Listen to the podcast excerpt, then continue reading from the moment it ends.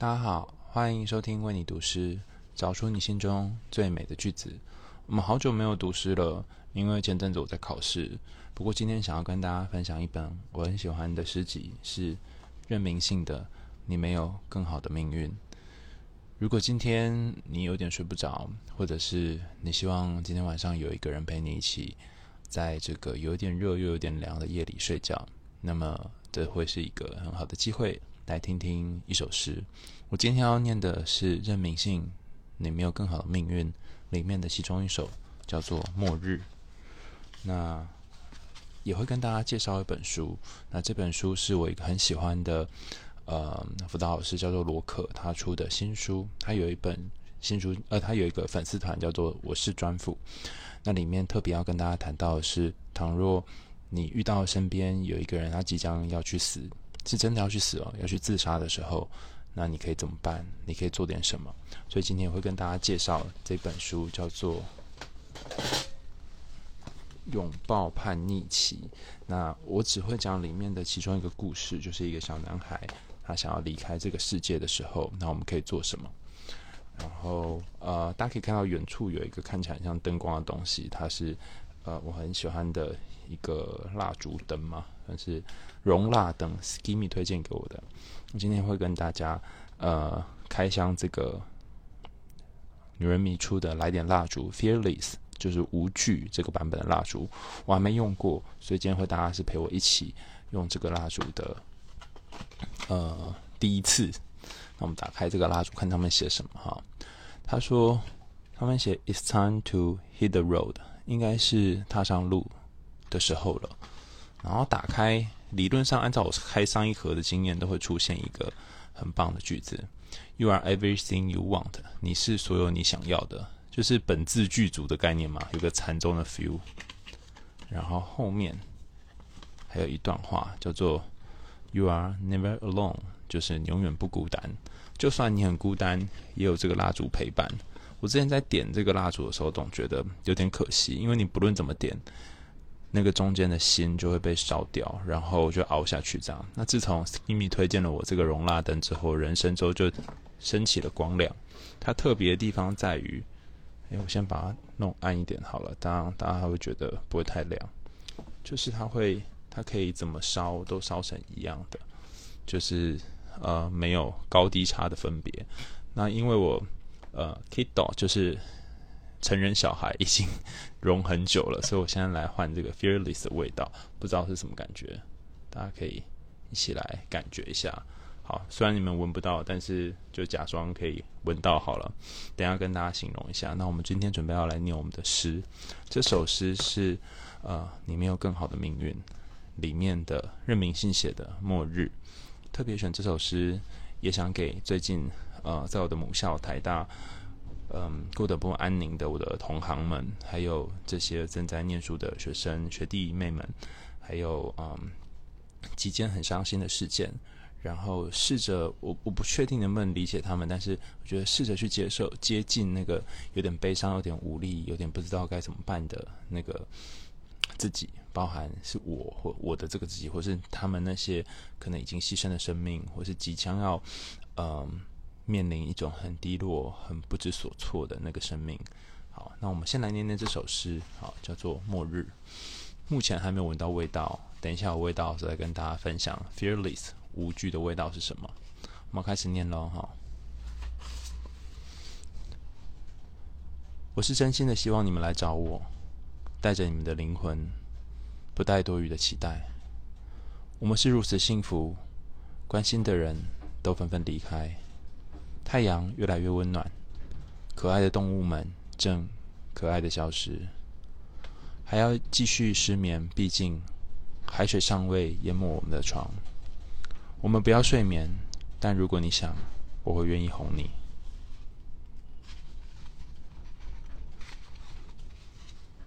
在沙滩上为你拢几朵浪当做棉被，夜里错把航机当成流星。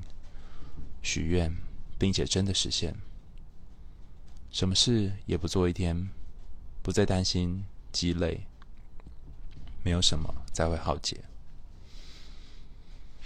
这是任明信写的一首诗，叫做《末日》，真的很有世界末日的感觉吧？我会特别选这首诗的原因，是因为我觉得跟今天我要介绍的罗可的这本新书，啊，就是他是一个辅导专辅老师，叫做《拥抱叛逆期》，有一个很大的关联，因为里面特别讲了一个呃即将去自杀的青少年，他是透过什么样的方式让这个青少年稳固下来？我不晓得大家人生是否经过那种呃身边有人想要去死，是真的想要去死哦，然后你不晓得要怎么办。他想要结束他的生命，然后你做什么都不对，这样做也不对，那样做也不对。如果你有这样的经验的话，你可以帮我按个爱心。就是我们看看有多少人他曾经陪伴过那些受伤，然后或者是低落的灵魂，或是你曾经就是这样的人，你根本不知道那时候身边人会为你做什么会比较好。好像你把自己弄得很难搞，但是你很讨厌自己这个样子。那在《末日》这首诗当中，某种程度上面就在谈这件事情。我看到几个爱心了，可见得或许有些人曾经陪伴过这些人。我觉得他有很多诠释方法，但我我自己感觉到这首诗里面的其中一个诠释方式是，嗯、他就像是一个不知道该怎么继续往下的生命，所以他面内心面临很多矛盾。一方面又希望大家真心的来找他，然后一方面又不带着过多的期待。一方面很幸福，但一方面又觉得身边人都离开。一方觉得动物都很可爱，可是这些可爱总有一天也会消失。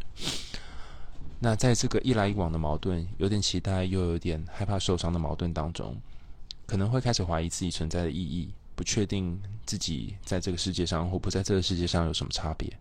我想其中最大的差别就是，当你相信这世界上你还有留下来的意义的时候，你就是嗯。活着，然后有人看着你，有人看照着你，有人了解你。讲这件事情是前几天我去开呃沙友治疗协会学会的研讨会的时候，嗯，因为题目有一点专业，所以我就不细讲啊。但我讲我最大的一个体会是，我发现我是一个很需要被看见的人。就是如果有人看见你，就会觉得活在这世界上有一点小小的意义存在。那为什么我会发现呢？因为那天浩威就王浩威医师。他就呃演讲嘛，然后我就坐在我就坐在那个进进这个演讲厅的第一排第一个这样子。浩威在结束的时候问我说：“哎，怎么你怎么坐这么前面？”然后我那时候讲了一句话，我说：“因为我这样才能好好看看你啊，有一种被大野狼附身的感觉。因为小红帽里面的大野狼也是跟小红帽这样讲嘛，躺在床上假装妈妈、假装阿嬷的时候说，这样我才能好好看看你。但我后来发现一件事，其实我并不是为了要好好看他。”而是我希望他能够好好看到我，那不是我特别爱好为哈，而是我在好多好多的情境下都希望大家能够看到我，所以我有一种面具，或我有一种渴望是能够被看见。知道这件事情之后，我突然吓了一跳，就是说我把我想要被看见这个想法投射在他身上，然后我觉得他才是需要被看见的人，但实际上真正想要被看见的人是我。我不知道大家有没有这种经验，就是其实。其实你很想被看见，其实你想被关心，其实你想要他回过头来看你一眼，听你说说话，或者是他根本不需要看见你，但他需要就在旁边陪你。其实这样也很好，但问题是你没有办法，可能他在做别的事，可能他忙碌别的东西，在他眼睛里面有别的事情比你重要，所以你会觉得好像自己在跟不在没有什么差别。在像这样的一种时候，就算世界继续往前进。你的末日也有来临的那种感觉，因为你没有再被看顾了，没有再被看照了，好像有你跟没有你都没有什么差别。在很多时候，我们都会有这种感觉，甚至有些时候你会觉得啊，好像现在离开这世界跟不离开这世界也没什么差别。那有的人可以度过这段情绪低潮期，有的人没有办法。那如果你身边是这样的人，有一个这样的人，他在想要离开的时候，该怎么办呢？这本书里面收录了很多青少年的故事。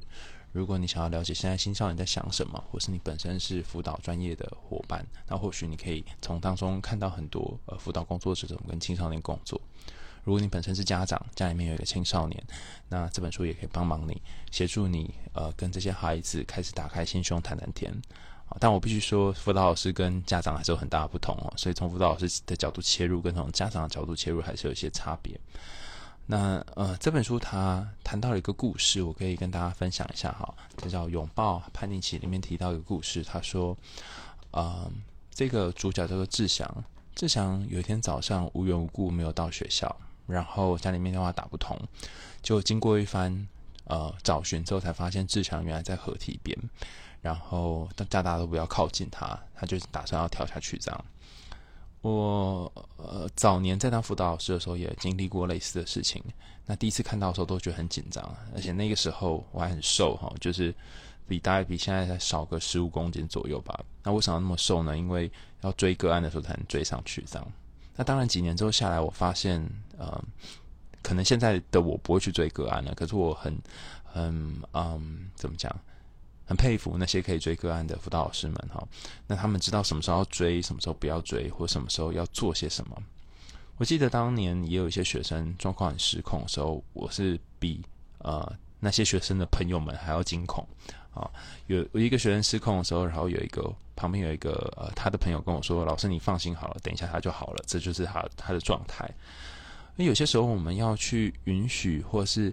承容纳这个孩子，或者这个青少年，或者你的身边的朋友，他可以在某种状态当中爆炸，然后这个爆炸之后，他回到他原先的状态，这是很不容易的，因为你得匀出一个够够他的空间。那这个空间有些时候，呃，要承担起来并没有这么的轻松。呃，今天我去参加上有治疗研讨会，那个现场大家对于。个案的沙盘有很多的解释跟讨论，不过我其中最感动的是，其实很多时候我们并不是要去解释这个孩子，解释这个个案他去哪里了，发生什么事情了，生命经历什么转换了。他很多时候就是你在那里就好了，你陪他在同一个空间，在同一个地方看同样东西，或者是做同一件事情，光这样就够了。为什么呢？因为他的生命、他的历程、他的变化，有你见证他。有的人会觉得说，他这样真够吗？我这样会不会太少吗？但呃，其实也很不容易，因为你要不评价他，你要不阻止他，你要在他让他在可容许的范围之内去做他愿意想做的事情，他并不是在任何地方都可以做这件事的。所以呃，当你身边有朋友跟你说他很想要去死的时候，我觉得呃，第一件事情是你要先觉察自己的情绪是什么。你其实可能不一定那么容易可以去觉察到自己的状态。你是很紧张吗？你很害怕吗？那当你安抚好自己情绪的时候，再去尝试安抚他的情绪，或者尝试去陪伴他的情绪。很想死的人是很怕身边的人跟他说：“呃，你你怎么可以这样想啊？你千万不要这样做啊，什么之类。”因为他本来就有一种压力了。那要说出什么才对呢？老实说，我也没有办法跟大家讲，因为每个状况有很大的差别。不过，我们来看一下这个当事人，就这个志祥，还有罗可这位辅导老师，他怎么做？他的做法是这样。他说：“他跟志祥说，志祥，志祥，你还好吗？”那志祥就抱着膝盖坐在呃，可能是女儿墙或是河堤边，非常激动，然后大吼说：“你们不要过来！”然后他们就躺在地上哭泣。然后他说：“反正你只要跟我们，你只要我回去就回去学校上课，离我远一点，走开。”那这时候呃，就是。这个专辅罗可他没有往前走，因为他爸还还太激动。他说：“好，志祥，我不要靠近，那我可以坐在旁边陪你嘛。”然后，于是罗可就跟他保持一段距离，不停地叫着他的名字，希望能够借由他对名字的敏感度来打下打断他当下的负面情绪。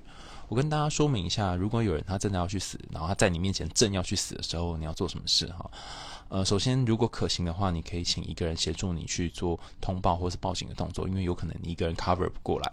那如果你又 cover 不过来，那他真的在你面前死掉的话，呃，你要承受另外一个创伤，就是那个看见有人去自杀的创伤，就会从一个创伤变成两个创伤哈。所以，如果可行的话，请另外一个人协助你去做，不论是通报或者报警，或是协助你去做这些其他的事情，以避免他真的发生什么事。他说他他会恨我，他会讨厌我啊哈。但如果真的在危急关头的时候，嗯，他讨厌你比较重要，还是他活下来比较重要？活下来他还有机会可以讨厌你，但他如果就这样挂了，他。不但没有机会讨厌你，而且你会讨厌自己一辈子。那为了避免这种状况发生，所以其实呃找一个人来协助你是第一步要做事。那第二步要做的是，当你看到他准备要跳下去，或他准备在那个悬崖边的时候，你要做点什么呢？我觉得罗可做得很好。他说：“呃，我不过去，我就在这边陪你。但如果他不要你在那边陪他怎么办？哈，其实从头到尾你只要做一件事情就好了，就是转移跟分散他的注意力。”为什么会这么说呢？罗可他自己做了一件事，是不断的唤他、呼唤他的名字啊，叫志祥、志祥。因为人对于自己的名字是会有印象的。然后，当你的脑袋一直深陷在一种负面情绪当中，其实叫名字是最有帮助的。就是会让他回到现实，回到地球表面。有些时候，那个解离的状况是他到一个被负面情绪给给占据整个脑袋瓜的状态。那让他的名字把他呼唤回前额叶开始运作，然后他终于可以做一点呃比较理性的思考。所以叫名字很有用哈，不论是我们呃诊所的医师，或者是很多在急性急性期的这些陪伴者，都会做叫名字的动作哈。所以呼唤你的名字，让他的意识醒来哈。所以。不论是让他注意力转到名字名字上，或者是让他醒过来，这都是很重要的一个过程。然后，通常这时候你会发现，这个孩子或是你陪伴的这个人，他会讲一些好像有一点顾左右而言他，但是又有寓意深长的句子。比如说，志祥在讲的一段话，他说：“今天的河堤蛮美的，原来风吹来也蛮舒服的。”啊，然后。这句话真的是让人家一种很复杂感觉，因为这个风蛮美的，或者挺蛮美的，然后好像很舒服。可是会不会他下一秒就跳下去呢？或是你你会担心说他这个很美，是说我要告别这个美景呢？其实，当一个人在一个很负面情绪的时候，你会觉得他讲什么话好像都意有所指，然后你会很紧张。呃，我的想法是，如果你能够在当下陪伴他那个情绪，或是进入他那个状态，跟他一起感受他这句话的意思。或许他就不会感觉到你的焦虑，然后他也不会真的去做呃伤害自己的事情。可是如果你那边一直越紧张越紧张，他就会感觉到你的紧张，你的紧张不断传给他，然后他可能就说，他可能会觉得他再也是带给你负担，所以他或许就会结束自己的生命。所以这件事很重要的是，你得要先安稳自己的情绪，然后可如果可行的话，可以跟他一起享受这个舒服，那或者是感受一下他的状态。那罗可问他说：“你坐在这里多久了？会不会冷？”那不论说什么，孩子都没有回应，然后他就开始进入自言自语的模式，转移孩子的注意力，然后让他从被动的那个负面思绪里面抽离出来，然后也营造了一些比较呃轻松的话题。嗯，面对于死亡还有这些很负面的情绪，其实我们没有什么厉害的招数哈。以前你可能，以前我看书上，倘若是大概十五年前，我看罗可的书，可能会觉得说，靠腰，这跟讲跟没讲不是一样吗？你都在讲一些没没什么营养的话，然后你也没有特殊什么神秘的技巧这样。但是其实我们要在生命面前去承认自己的无能，就是你真没有办法做什么，甚至你说什么他都没有太多的反应，你就是在自言自语。但有一件事情是有用，就是光是你在那边陪他就已经很有用了。那前阵子我分享了一个呃。影集的一小段在 KKTV 上面叫《记忆孤岛》，那我就不爆雷哈，细节大家可以自己去看。呃，记忆记忆记忆辅导，对不起，记忆辅导这部影集。那我想特别谈的一件事情是，当一个人他在你面前说他要跳楼，他是你的好朋友，然后问你说，你会愿意跟我一起跳吗？你会吗？反正我去哪里也不会有人跟来，你会愿意跟我一起吗？那你要回答什么？你可能要好朋友，他在女儿墙上，或他在河堤边，他说。我要跳下去。如果你是我好朋友，你就跟我一起跳。你愿意跟我一起来吗？你会回答什么？我那时候看的时候胆战心惊哈。呃，至于剧情是什么，我就不泄露。但我想问问看大家，你们会愿意跟那个正要威胁你，甚至情绪勒索你，或是他已经神志不清楚，正在被某种死亡抓住的人一起跳下去吗？呃，会的原因是什么？不会原因是什么？或是你会说什么？我觉得这有点困难。嗯。大家可以一边说哈，然后我说说看我的，在心里面回答这个问题。我可以说说我的答案。我那时候跟我朋友讲的时候，我就觉得我这个方法有点奸诈。要是我的话，我就会说好啊，我愿意跟你一起跳下去，然后就会慢慢的走过去，然后就说我来帮我们一起跳。但是我觉得在说这句话的时候，就抓到他的手，然后把他抱下来。有没有很紧张哈？我不确定这个方法是比较好的，但是我那时候第一秒想到是这个，而且这个你要动作够快才行，因为如果不小心或他一紧张，你一过去他可能就跌下去了，所以或许。呃，你可以想一个属于你的比较适合的方法啊，但总之就是不要太轻举妄动了哈。如果你觉得还不确定他的状况是如何的话，那他在这里有谈一个专辅老师会做什么，比方说他评估自杀的风险，或是延缓他自杀的冲动，然后评估他的身心状态。我觉得这些都可以做，但是这是建立在你跟这个当事人的关系很好的状况下，或是建立在你跟这个人是很要好的朋友的情况下。那我特别要讲一下自杀风险评估哈，他会问一些问题啊，我跟，他后面有一个 box 给大家看 box 好了，这样比较有感觉。他有一个小盒子，就要怎么如何评估一个人的自杀风险呢？有一些问题可以评估，但是我不建议大家直接问出来啊，因为直接问出来不一定会有一个好的结果哈。比方说，自杀风险评估包含了呃，这个自杀意念持续多久，从什么时候开始出现的，然后自杀的频率高吗？在发生什么事情的时候出现自杀意念？曾经想用什么方法来自杀？有没有求助过？是否已经准备一些东西了？有没有做出呃，最后有没有做出自杀行为的一些原因？就是归因出一些原因。好。呃，这些是评估者需要评估的，但并不代表他需要问当事人。比方说，你问他说你为什么要自杀，可能反而会有一种指责的感觉。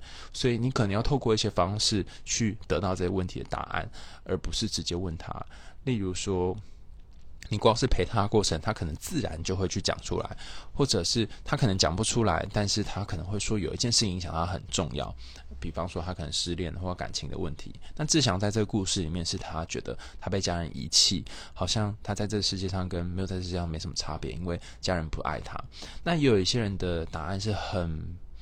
很模糊的，然后甚至找不到原因的，那你也不用逼他找原因哈。虽然这本书里面提到是我们要去做衡量，到底有什么原因，可是有些时候我们并不是真的要找到原因啊。尤其如果你不是他的专辅的话哈，因为光找原因的这个过程也会让当事人非常的痛苦。他可能会说，我也很想知道原因啊，但我就不知道为什么，我就觉得很烦，然后就觉得人生没有意义。那没有意义还需要知道为什么？我就觉得没有意义啊。所以，倘若他真的这么想，那就陪他一起觉得没意义吧，哈，或是承认你们两个都束手无策吧。我记得我曾经有陪过一个也是在自杀边缘的伙伴，然后我也不知道该怎么办，他也不知道该怎么办，然后我们通通不知道该怎么办。然后他就问我说：“你觉得人生有意义吗？”我就说：“呃，我目前也还没有想到意义是什么。”然后我就。他又问我说：“那你为什么要活着？”他说：“我就告诉他说，其实我也不知道为什么要活着，就是反正就过一天算一天。”然后，然后他就跟我说：“你看，我觉得我还是比你看透彻人生很多。”我就说：“对啊，你讲的有道理，因为其实他说的也有也也对哈。你平常吃吃睡睡赚赚钱，然后把钱花掉，然后拿去买钢弹，好像就就这样就过了，好像活着跟没活着没什么差别。可是我们也就这样过一天算一天了。然后很有趣的是，当我。当我也认同他说，好像仔细想起来，人生没什么意义的时候，他突然觉得好了一点。因为大部分人都要去反驳他，都要去跟他说哪是啊，你不要这样想啊，有很多有意义的事情，他就要花更多的力气在反驳那个反驳他的人，其实蛮累的。然后他最后就跟我说：“你们念心理系也没有厉害到哪里去嘛？”我说：“对啊，我们也很烂，有的时候我们连自己都不了解。”然后他就大笑。但是我第一次看到他笑，因为他然后很长一段时间都很低落。他说他那个笑其实有一种轻蔑的感觉，可是我就觉得，诶，能够让他轻蔑也不错，表示他有一点小小的动力。他说，然后他就讲了一句话，我觉得很有趣。他告诉我说，我原本以为只有像我这么没用的人才会觉得人生没有意义，没想到你也会觉得人生没有意义。那看起来我也没有多糟糕嘛。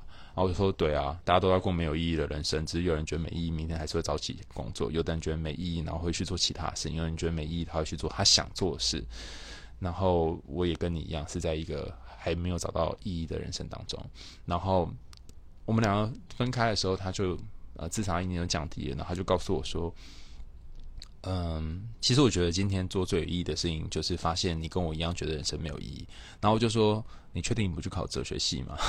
然后他就他又笑了一下，他就告诉我说：“嗯，我觉得这些世人的想法已经不不能气及我的这个等级了。”然后我在想，他也是一个蛮幽默的人，只是他都用一些比较嗯，就是我不能说钻牛角尖啦，用一些比较我我没有办法去去。进入我的世界来想想事情，这样，那我也觉得挺好的，因为那是他的他的工他的工作，他是做艺术的，所以某种程度上面，呃，如果有一些人他真他的工作是跟呃比较多内心心灵相关的，荣格可能会说是呃内向的，而且是嗯、属于比较感感官型内向感官型的人，那或许你就会在心中很多心情有一些起伏，这样。好，那我们回到这首诗，刚刚介绍的是呃《拥抱叛逆期》这本书哈。如果有兴趣家里面有青少年的伙伴，可以去看看那本。呃，里面谈到的有关于如果你家的青少年正要自杀的时候该怎么办。那我们最后再念一下任明信的这首在呃《你没有更好的命运》里面的末日。我发现那个 Fearless 这个蜡烛的香味好像有点跑出来，有一点点像是嗯、柑橘的味道比较明显。然后它不是那种很浓的味道，像那个 Kiddo 这个味道，它是真的非常明显的味道，就是真的像有一个小孩在你旁边。然后闻着这个呃 Fearless 的味道，我觉得可以打萨尔达传说的感觉，就是它会让你有一种想要去探险、尝试看看的感觉。那如果你有一些无意义感，或者你不确定你要去哪里，你想尝试一些新的东西，或许这是一个开始。然后你可以点点亮这个 Fearless 的的那个蜡烛，那可能就可以到一个你所喜欢的地方。那蜡烛在哪里买呢？就是你可能打哦，我也不确定诶，你打你你在女人迷打那个。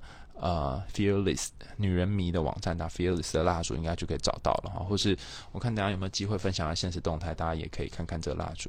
我是觉得这蜡烛蛮美的，然后尤其是可以搭配着熔蜡灯一起买的话，你就会有一种觉得你的人生高贵了几个阶层的感觉，尽管后面很混乱。好，不要讲太多废话，我要来念这首诗了。这首诗是任明信的《末日》。当你进入到人生的某一个末日的时候，或许你。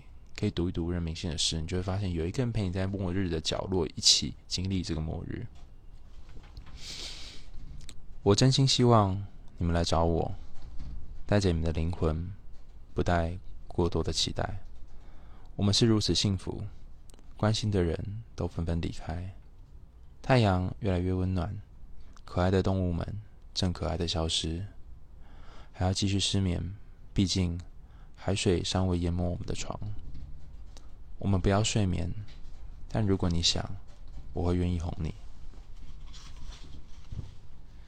在沙滩上为你拢几朵浪当棉被，夜里凑把航机当成流星，许愿并且真的实现，什么事也不做的一天，不再担心心机累，没有什么会耗竭。我在读这首诗第二遍的时候，有另外一种感觉，就是。它尽管是一个末日，但它是一个有人陪伴的末日。